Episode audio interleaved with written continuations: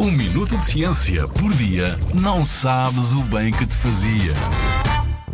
O que é a Covid-19? Tenho a certeza que já ouviram as pessoas em vossa casa ou na televisão a falar sobre a Covid-19. Ora, a Covid-19 é uma doença infecciosa, ou seja, uma doença que se pode transmitir entre humanos e que é causada por micro-organismos, que são seres vivos muito, muito pequeninos que não se conseguem ver com os olhos, mas apenas com um microscópio. A Covid-19 é causada por um vírus que pertence à família dos coronavírus, que são vírus que têm assim a forma de uma coroa de picos, e daí o nome corona. Assim, a doença chama-se Covid-19, pois CO vem de coroa, VI de vírus, D de doença e 19 do ano em que foi identificada na China, de 2019. Ora, Covid-19. Lógico, não é? E que sintomas provoca a Covid-19?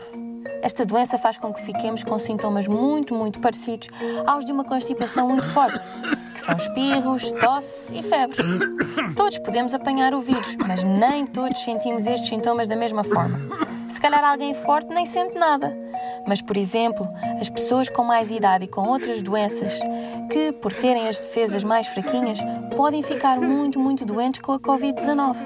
É por isso que temos que ficar em casa, para não contagiar os outros e assim proteger as pessoas mais frágeis, que podem ser os nossos avós, amigos ou outros familiares.